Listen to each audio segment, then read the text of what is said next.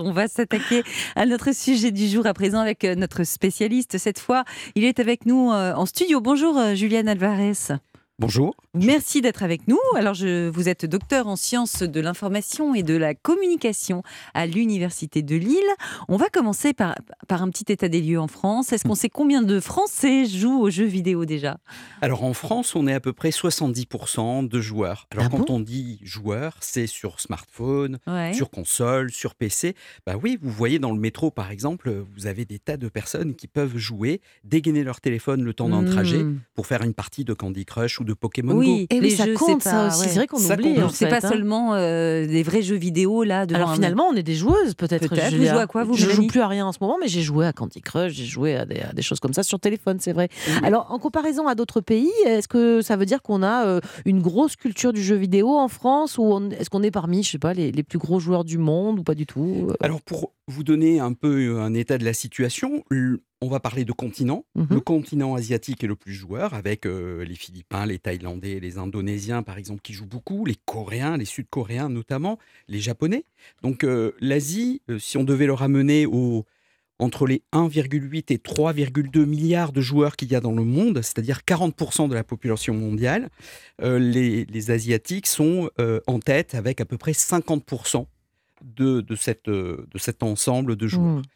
Les Européens arrivent en deuxième position avec un trio qui est euh, l'Angleterre, euh, les Allemands et les Français. D'accord. Donc si on devait faire un classement par pays, la France se situe entre la 20e et la 28e position selon les études. Ah ouais, c'est marrant, c'est que des pays où il fait pas super beau, j'étais en train de me dire. Non mais je parle pas de l'Asie, je parle en Europe. Alors est-ce qu'on joue plus aux vidéos, aux jeux vidéo quand il fait pas la beau météo. Enfin, bon, on pourrait faire une étude vous et moi. euh, Oh, les Espagnols sont joueurs Ah, aussi, oui. Donc je Mm. pense que, bon, effectivement, le fait dans le- dans des études sur les jeux de société, on a remarqué qu'effectivement, les pays du Nord jouaient un peu plus. Donc la paella ne, ne, ne- ne fait rien sur le, côté gamer, hein, non. c'est ça. Et est-ce que ce- ces jeux vidéo, ils sont toujours réservés aux, aux jeunes et aux adolescents ou c'est vraiment, enfin, je veux dire, ils jouent tous. Est-ce que quand on ne joue pas aux jeux vidéo et qu'on est ado- un adolescent, on est un peu hors groupe du coup? Alors, euh, les, la moyenne, quand je dis que 70% d'après le CEL, le syndicat des éditeurs de loisirs, euh, définit qu'il y a 70% de joueurs, c'est vraiment tout le monde. Mm. Alors, quand on s'intéresse à la tranche des 13 à 18 ans, ils sont plus de 90% à jouer. Wow. Donc, les, les jeunes jouent dingue. Un peu plus. Puis même les Mais- filles alors du coup, parce que j'ai l'impression que c'est un C'est truc de- de 50-50. garçons, mais- Ouais. C'est 50-50. Alors cette année, c'est euh, 49% pour les filles, 51% pour les garçons.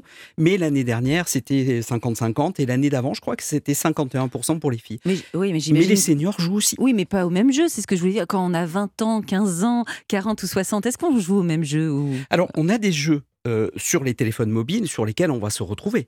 Par exemple, Pokémon Go, on va, on va se retrouver avec des approches multigénérationnelles. Mais même les seniors, ils jouent à Pokémon Go? Ah ben, moi, par exemple, j'ai la Mais Vous êtes un cinquantaine. senior, vous. Ouais, 50 ans. À partir de 45, on considère qu'on Vous rentre faites- dans la tranche des Vous les faites seniors. pas, donc ça doit conserver les, les- les jeux. On va en parler aussi, je pense. Mais, mais euh, oui, il y a des jeux sur lesquels tout le monde peut se retrouver. On a parlé de FIFA aussi. Ça Mmh, n'empêche pas ouais. d'avoir des approches multigénérationnelles. Mais c'est vrai que les réflexes diminuent avec l'âge. Donc moi, par exemple, aujourd'hui, je serais incapable de tenir la dragée haute dans une partie de, de jeux de tir en ligne comme Call of Duty ou euh, euh, d'autres jeux de, de tir. Voilà. Mm. Donc là, euh, les réflexes ont diminué. Dans des jeux de stratégie temps réel aussi, StarCraft par exemple ou Warcraft, voilà, j'arriverai pas à me hisser en haut du classement. Alors c'est vrai qu'on on l'a dit depuis le début, on a mis souvent une, une étiquette assez négative aux jeux vidéo. On a l'impression que les choses se sont quand même un peu inversées récemment, et notamment là depuis le, Covid, on va dire, et les confinements. Là, il y a eu beaucoup de gens qui s'y sont mis, peut-être euh, avec les enfants. Enfin, ça, ça a changé la donne vraiment? Alors, il y a eu d'abord une première prise de conscience de, de l'apport du jeu vidéo dans les années 2000. En 2002, il y a un, jeu américain qui a été diffusé gratuitement sur Internet, qui s'appelait America's Army, et qui a permis de montrer que le jeu vidéo pouvait faire autre chose que simplement se divertir. Donc, c'était un outil de propagande, de marketing, mais qui faisait aussi office de recrutement. Et on, s'est retrouvé, en fait, avec les jeunes de 16 à 24 ans, aux États-Unis qui ont été approchés par l'armée américaine via ce jeu et ils ont eu un- une efficacité redoutable en termes de recrutement. À partir de là, il y a eu un déclic. On s'est dit, mais le jeu vidéo, c'est pas que pour se divertir. On peut faire plein de choses. C'est un moyen de communiquer, un moyen de recruter, un moyen de collecter des données sur les utilisateurs, un moyen aussi de dispenser des entraînements. Donc, on a vu plein de vertus euh, associés au jeu. Et donc les enseignants et le domaine de la santé s'en sont vite emparés pour voir si on pouvait euh, d'abord euh, mieux former euh, avec le jeu vidéo, puisque les enfants et, et les adultes, les jeunes adultes sont attirés, Mm. restent longtemps concentrés sur du jeu Mm. vidéo. On s'est dit, tiens, si on pouvait les faire bosser sur des, des exercices de maths de la même manière qu'on joue à ces jeux vidéo, C'est ce qu'on appelle super. les serious games, non Les jeux sérieux, Exactement. hein, c'est ça pour, Voilà, c'est pour ça. apprendre des choses. Quoi. Tout à fait. Mm. Et puis après, ben, aujourd'hui, on a un peu de recul et on se rend compte que même les jeux du commerce, les jeux vidéo du commerce peuvent être utilisés à des fins éducatives ou dans le domaine de la santé, à condition d'associer une médiation. Bon, bah, très bien, on va détailler tout ça aujourd'hui, c'est très clair, on y revient dans un instant. On tente de comprendre euh, ce matin quels sont les aspects positifs des jeux vidéo pour nous, et puis quel que soit notre âge surtout, comment bien les utiliser pour qu'ils n'entraînent que des bienfaits sur notre santé, sur notre niveau de bien-être. On vous explique tout ça dans un instant. Europe 1, bien fait pour vous. Mélanie Gomez et Julia Vignali. De retour dans votre émission Feel Good Mieux Vivre, on décrypte ce matin les bienfaits, les vertus des jeux vidéo et on ne cible pas que les jeunes, vous allez l'entendre. Pour faire le point sur ce sujet, c'est toujours Juliane Alvarez qui nous accompagne aujourd'hui. Alors je rappelle que vous êtes docteur en sciences de l'information et de la communication à l'Université de Lille. Avant de vous entendre, euh, on va écouter quelques, quelques Français de tout âge hein, qui nous, euh, que nous avons interrogés sur les bienfaits ou les méfaits d'ailleurs des jeux vidéo. Écoutons le micro-trottoir de Juliette Lavaux. Qu'est-ce que t'aimes là-dedans? Qu'est-ce qui te stimule? On détache un peu de la réalité et euh, voilà, on n'a pas forcément besoin de sortir euh, pour euh, s'amuser. Ça change des, des- des films et des livres. Parce que quand on regarde un film et- ou alors qu'on lit un livre, on est passif. Alors que le jeu, on a un impact dans l'histoire. Alors et finalement pour toi tu penses que c'est plus négatif ou positif les jeux vidéo? Il y a un aspect positif, mais il y a d'autres aspects euh, comme euh, la procrastination et euh, en fait on est flemmard. Je ne vois pas de côté positif. L'ennui fait partie de l'éducation d'un enfant. Il faut apprendre l'ennui. Or, avec une agitation permanente autour des jeux vidéo, il n'y a pas ces périodes de pause. En effet, j'ai déjà joué à des jeux vidéo. Pac-Man, ça me plaisait bien. Non, il y a des côtés positifs concernant les réflexes. Ça ne peut être que positif. Mais il faut pas faire que ça. J'ai 38 ans et je joue toujours aux jeux vidéo. Ça se renouvelle constamment. Le nombre de jeux en ligne qui existent, ça permet vraiment de se créer une nouvelle communauté, de rencontrer des gens partout en France, partout dans le monde, qui ont débouché sur plusieurs amitiés dans la vraie vie. Et ben moi, c'est un petit peu mon rêve de finir retraité euh, dans un grand établissement euh, plein d'ordinateurs avec qui, euh, entre potes, on pourra jouer ensemble. Les Juliane. EHPAD ne ressembleront pas peut-être Oui, qu'ils sont exactement. Je vous dis, on va tous se retrouver à l'EHPAD Europe 1 et on va jouer ensemble, Mélanie. Euh, Juliane, l'une des raisons qui pousse à jouer aux jeux vidéo, vous dites que c'est un moyen de, de s'isoler. Ça nous permettrait en fait de nous créer une bulle de bonheur pour se protéger du monde autour de nous, pas toujours réjouissant, la guerre, les maladies, l'inflation. C'est vraiment ça C'est L'évasion. Ouais, l'évasion, la protection, le cocon, c'est quoi? Oui, en fait, le, le jeu vidéo a, a plusieurs euh, vertus. hein. Euh, c'est- C'est-à-dire qu'on peut évidemment jouer à plusieurs. Il ne faut pas oublier que 50% des, Mm. des- des gens qui pratiquent le jeu vidéo, ça s'opère en ligne. Donc c'est une autre façon de rencontrer les autres qui s'opère donc euh, via Internet. Mais ça peut être aussi un moyen de se retrouver soi.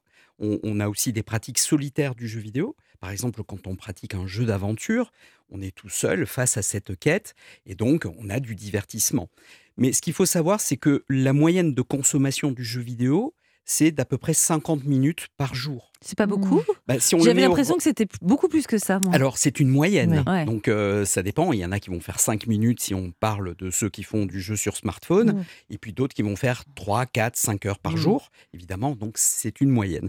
Mais si on le ramène, par exemple, à la consommation écran globale, c'est-à-dire quand vous consommez des réseaux sociaux, quand vous regardez la télévision, quand vous faites, euh, donc, euh, je sais pas moi, regardez par Mm. exemple des chaînes de vidéos en ligne. Ouais. euh, C'est beaucoup moins, du coup. c'est Mm. c'est beaucoup moins. C'est Là, on parle de 3-4 heures en moyenne, alors que le jeu vidéo consommerait à peu près Mm. 50 minutes, voire une heure, on va dire.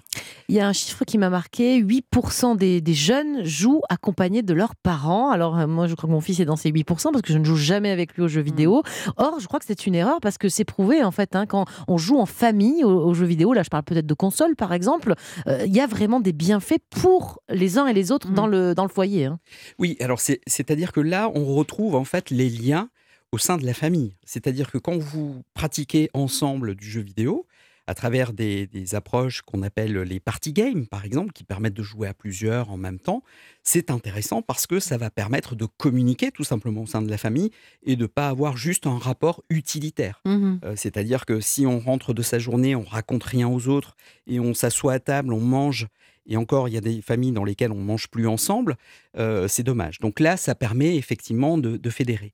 Maintenant, si on n'a que 8% des familles qui jouent ensemble, c'est quand même que 92% jouent tout seuls dans leur Ouais. coin. Alors Mhm. ça veut dire quoi? Ça veut dire qu'on a peut-être besoin chacun de se retrouver face à des jeux vidéo euh, qu'on maîtrise. Euh, par exemple, moi, je disais que j'étais très mauvais à des jeux de tir. Mes enfants vont être euh, très très bons Mhm. à ce genre de jeu. Donc évidemment, jouer Donc il faut aller chercher des jeux qui nous plaisent à tous Ouais, aussi. bah que moi, voilà. je joue qu'à des jeux de sport, ça m'intéresse Exactement. pas. Bah donc, c'est- ou alors Ouais. des, des dual quiz ou Voilà, ce type ça, c'est vrai. d'application. J'ai découvert grâce à vous quand on était hors antenne que j'étais une gameuse parce que j'adore ce jeu. C'est vrai, c'est Quiz. quoi du Mais je vais quiz vous inviter, Julia. Vous allez, vous- c'est Mais- une sorte de trivial pour. Enfin oui, il y a des questions de culture générale, euh, Ah, tout, de tout sujet, c'est génial. Donc en fait, si je comprends bien, un défaut de jouer avec leurs parents, les jeunes, euh, de toute façon, jou- jouent tout seuls euh, ou alors en ligne. Est-ce qu'on peut se faire de vrais potes pour la vie quand on joue en ligne ou est-ce que c'est forcément euh, toujours virtuel? Alors, ce qu'il faut savoir, c'est que les jeunes se retrouvent, mais ils n'ont pas le sentiment d'être seuls. Ils sont dans des communautés et même dans des guildes pour certains types de jeux. Par exemple, C'est quoi des guildes? des guildes, c'est par exemple des, des groupes Mhm. qui vont se former et mener ensemble des quêtes dans des jeux comme World of Warcraft, qui est le plus connu. C'est des équipes, quoi. Ce sont des équipes et ensemble, ils Si vont vous voulez avoir l'air moderne, vous dites guild. Ok, ça sera fait. Voilà, comme ça. Et donc, en fait, euh, ils ont quand même euh, des astreintes. hein. Ils se donnent rendez-vous à telle heure. Ils ont chacun une mission à remplir dans la quête, etc. Mhm. Avec une personne qui va les driver, les diriger. Donc, en fait, tout ça, c'est extrêmement sérieux. Et puis après, il faut savoir que euh, certains viennent, sont issus du même établissement, de la même école, du même collège, lycée, fac. Et donc, ils vont se retrouver à, à l'issue de la journée de cours en se disant, on se donne rendez-vous à telle heure Mhm. euh, sur tel jeu. Très bien. Alors on a un témoignage sur ce sujet. On a en ligne avec nous euh, Clara. Bonjour Clara. Bonjour à toute l'équipe. Alors vous nous appelez de la région parisienne. Vous les jeux vidéo, vous êtes tombée dedans dès l'adolescence. On disait tout à l'heure qu'il y avait autant de filles que de garçons aujourd'hui qui y jouaient. Vous jouiez à quoi à l'époque, au départ, on va dire? Alors oui, bon, j'ai commencé même un peu plus jeune, mais sur les petites consoles Game Boy, DS, à des Mhm. jeux comme Pokémon. Après, vers 14-15 ans, là pour le coup, j'ai joué à, à des jeux un peu plus de guerre, euh, donc le Call of Duty, euh, avec mes amis. Donc on jouait ensemble euh, dans- sur la même console et sur la même télé. Donc euh, c'est bon moment. On faisait des Mhm. modes zombies. euh, voilà, c'est assez marrant de, de jouer à ces jeux, euh, ou même des jeux de voiture aussi parfois. Et aujourd'hui, vous avez 27 ans, vous jouez toujours autant, mais en réseau cette fois. Euh, pourquoi? Qu'est-ce que qu'est-ce qui vous motive à continuer à jouer avec des- en, en mode guild? C'est ça, on dit ça oui, alors oui, du coup, je joue toujours. Euh, je joue toujours d'ailleurs à Call of Duty. Je joue aussi à Fortnite, donc le jeu qui est un peu considéré pour les enfants. Ouais. Et donc oui, c'est des jeux en réseau. On est en équipe. euh, on va jouer euh, entre collègues. Et d'ailleurs, moi, je ne joue pas avec des enfants. Je joue avec des adultes. Et euh, bah en fait, c'est un peu euh, le soir après le travail, on se retrouve, on se détend, euh, Ah on oui, échange. dans la vraie vie, Voilà. vous les avez rencontrés. Bah, ceux que- C'est des collègues, elle l'a dit pour certains. Mais, donc, mais euh, ceux avec qui vous jouez en ligne et que vous ne connaissez pas, est-ce que Oui. à force vous êtes devenus amis dans la vraie vie? Eh ben oui, il y en a certains que j'ai rencontrés. Alors euh, la plupart du temps, ça commence par une amitié virtuelle, effectivement, mais on Mhm. échange beaucoup de choses. On échange des choses sur la vie personnelle, Mhm. parfois même les réseaux sociaux. Et puis il y en a certains qu'on arrive à rencontrer. Alors je le faisais surtout plus jeune hein, de Mhm. rencontrer, mais après j'ai pris un peu le sens du risque parce qu'on connaît pas ces gens-là. bah oui. Mais euh, j'en ai rencontré encore récemment et d'ailleurs euh, j'embrasse Sofiane que je connais de Fortnite. De Fortnite. Bonjour Sofiane de, de Fortnite. Clara, alors aujourd'hui, bon, on l'a dit, vous avez 27 ans, vous êtes une adulte, vous êtes en couple. Comment il réagit votre copain? Euh, Parce que j'imagine quand même que vous y passez du temps sur ces jeux vidéo. Vous avez l'air gay mais passionné en tout cas. hein. Alors euh, oui, bah pendant le confinement, j'avoue que je passais beaucoup de temps sur les jeux vidéo et mon copain avait un peu de mal avec cette relation que j'entretenais bah, avec surtout beaucoup d'hommes en virtuel. Et euh, mais en fait, euh, enfin vu qu'il n'y a pas d'ambiguïté, il n'y a rien à cacher. Je pense que vraiment ce qui l'embêtait, c'était le temps que je passais sur les jeux. Mmh, mmh. Et en fait, quand lui il se met à jouer beaucoup aussi sur sa console, bah finalement, il se rend pas compte que je joue beaucoup, donc euh, Oui. ça lui va. Mais quand il a envie de passer du temps avec moi, bah oui, ça l'embête. Je joue beaucoup. Eh bien, merci beaucoup Clara d'avoir accepté de témoigner sur Europe 1. Euh, vous dites aussi que euh, ça permet d'apprendre l'échec. Ça m'a beaucoup intéressé, les jeux vidéo. On apprend en perdant et c'est pour ça que les jeux vidéo sont bons pour développer la persévérance, par exemple? Oui, tout à fait. C'est-à-dire que l'une des particularités du jeu vidéo, et depuis le début, hein, depuis les années 1972, quand euh, Pong est apparu sur le marché, l'idée c'est vous faites une partie et puis quand vous avez perdu, ou même si vous avez gagné, vous avez envie de recommencer pour essayer d'améliorer euh, votre performance. Donc euh, on a un rapport qui est diamétralement inversé par rapport à ce qu'on peut avoir par exemple dans une approche scolaire euh, telle qu'on la connaissait dans les années 70 à la même époque, et même aujourd'hui dans certains cas, où justement il faut pas se tromper, où on a Mhm. peur de l'échec. Là, on a le droit de se tromper dans un jeu vidéo. Non seulement on a le droit, mais ça fait partie du jeu. C'est-à-dire qu'on sait qu'on va perdre et que petit à petit, on va pouvoir améliorer ses performances en recommençant et en testant de nouvelles Donc vous stratégies. êtes en train de nous dire que c'est un bon apprentissage pour Tout nos à fait. enfants. On l'a fait. entendu. Merci à vous. Vous ne bougez pas. On va continuer cet entretien dans quelques instants. On s'intéresse aux bienfaits des jeux vidéo ce matin sur Europe 1. Et dans quelques minutes, on va voir que jouer sur une console, ça peut être bon dans le monde du travail ou même pour notre santé. On va vous expliquer comment ça fonctionne. Alors restez avec nous. Europe 1, bien fait pour vous. Julia Vignali Mélanie Gomez. Merci beaucoup d'écouter Europe 1. On est toujours en train de s'intéresser au côté positif, voire très positif des jeux vidéo. Une émission à ne surtout pas écouter avec vos ados. Je plaisante, bien sûr. Euh, pour en parler, nous sommes toujours avec Julien Alvarez, docteur en sciences de l'information et de la communication à l'Université de Lille. Alors, on a déjà vu euh, tout à l'heure quelques-uns des bienfaits des jeux vidéo. Et il se trouve qu'il y en a aussi dans le, dans le secteur euh, éducatif et même le secteur du monde du travail. Euh, il paraît qu'on peut développer certaines compétences, alors scolaires ou même professionnelles, en étant gamer. Oui, alors euh, moi j'ai beaucoup de, jeunes quand euh, je vais prodiguer des cours, puisque je forme à la ludopédagogie, donc à l'utilisation des jeux pour euh, enseigner en classe. J'ai beaucoup d'étudiants qui me disent, bah, moi j'ai appris l'anglais ou j'ai renforcé mes connaissances en anglais, notamment grâce à du jeu en ligne, puisqu'ils sont obligés de communiquer avec les autres joueurs sur Internet via l'anglais, qui est la langue qui prédomine sur ce type de jeu. Ensuite, en ce qui concerne le monde professionnel, il existe des tas d'applications qui permettent de faire de la gestion de projets, euh, des réunions aussi où on peut parfaire son anglais aussi dans ce Mhm. cas-là. Et puis, on peut parler aussi du management à travers euh, le jeu. Par exemple, on peut utiliser des jeux vidéo comme Overcook, qui sont des jeux où on va faire de la cuisine à Oh. plusieurs en mode collaboratif. Et euh, on le détourne, par exemple, pour pouvoir euh, initier certains groupes au management et faire comprendre quel est le rôle d'un manager. Et en plus, ça fait pas grossir parce qu'on fait de la Voilà. cuisine et Voilà. on mange rien. Mais d- D'ailleurs, est-ce que c'est vraiment quelque chose, euh, je crois que vous dites qu'on peut mettre sur son CV Les Français mentionnent de plus en plus les, les jeux Oh, vidéo. Jamais j'ose écrire Ah, ça. Je joue à Candy Crush. Ah ouais, ouais, justement, ils mentionnent les jeux vidéo auxquels ils jouent. Est-ce que ça peut vraiment apporter un plus? J'ai quand même du mal à saisir. Alors, euh, d'abord, euh, on, a vu qu'effectivement, on ne sait pas trop encore. On est en train de faire des études sur le sujet.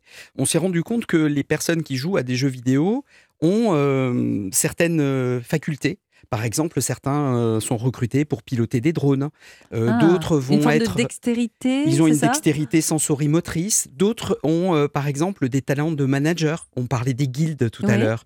Donc, quand ils dirigent une guilde dans une quête, bah, certains vont pouvoir mettre à profit ce- cette expérience-là dans le monde du travail drôle. pour manager, par exemple. Plus l'anglais, plus tout ça, mis bout à Oui. bout. Ça Sur votre prochain. CV, vous mettez Ouais. on est dans la même guilde avec euh, Mélanie Gomez. Bon, Et puis, c'est- ça fait des liens aussi, peut-être, avec euh, des liens de connivence avec euh, les managers d'une entreprise qui sont peut-être portés aussi dans le domaine du numérique. Ah, c'est drôle, ouais. Ouais. Alors on va passer à autre chose. On va voir maintenant que les jeux vidéo sont aussi euh, très bons pour bien vieillir. Et pour ça, on va prendre en ligne tout de suite Nicolas Bezombe. Bonjour. Bonjour. Vous êtes enseignant-chercheur à l'université Paris-Cité et membre de l'association Silver Geek. Alors pour faire simple, vous proposez aux seniors qui vivent dans certains EHPAD et maisons de retraite de jouer aux jeux vidéo. C'est bien ça? C'est bien ça, alors pas, pas que dans des EHPAD, mais aussi dans des résidences autonomie, dans des maisons de quartier ou dans des missions locales. L'objectif euh, de l'association Silver Geek, euh, c'est euh, dans un premier temps de, de lutter contre l'isolement des personnes âgées et de lutter contre la fracture numérique et, l'électronisme de manière générale. Donc euh, Ça a débuté euh, pour l'association par la mise en place d'ateliers de découverte des outils numériques et notamment d'utilisation des tablettes et des smartphones auxquels forcément les, les, les plus anciennes générations n'étaient pas forcément habituées et ce qui peut paraître Mm. euh, parfois un petit peu déconcertant pour, pour, pour nos seniors. Quoi. Et ça permet, vous dites, de lutter contre la sédentarité. Parce qu'en fait, jouer aux jeux vidéo, c'est pas forcément rester sur le canapé avec une manette. On, on bouge aussi beaucoup.